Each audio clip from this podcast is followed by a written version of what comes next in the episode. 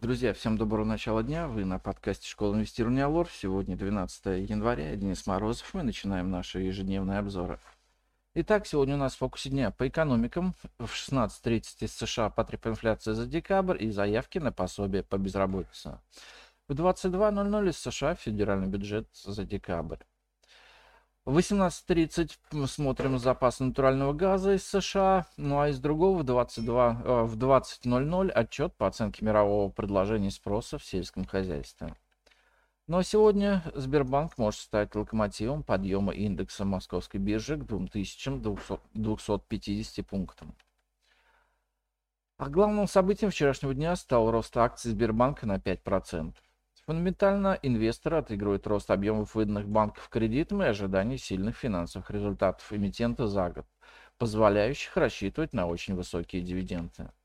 Но главной причиной роста все-таки стал технический фактор. Бумага пробила сильное сопротивление 145 рублей. Началось закрытие шартов по стопам, что еще больше ускорило подъем. Теперь ближайшей целью движения акций Сбербанка выступает район 170 рублей, но до него мы, скорее всего, увидим несколько фиксаций спекулятивной прибыли. Во многом из-за такого сильного роста Сбербанка индекс московской биржи закрылся выше 2180 пунктов, открыв себе дорогу на подход к сильной преграде 2250 пунктов.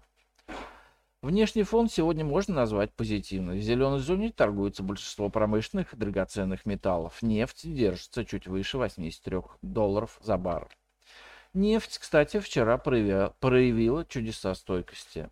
Данные Минэнерго США зафиксировали рост запасов нефти в стране на гигантские почти 19 миллионов баррелей при ожиданиях снижения на 2,2 миллиона. Но нефть лишь продолжала дорожать. Такая динамика говорит о том, что при появлении позитивного повода нефтяные котировки могут быстро уйти в район 90 долларов. Но акции российской нефтянки вчера выглядели слабо. Возможно из-за того, что все внимание и свободные деньги были сконцентрированы на бумагах финансового сектора, где кроме Сбербанка на 3,9% выросла сама московская биржа и на 2% ВТБ. Роснефть потеряла 5,3%, что чуть меньше дивидендной доходности.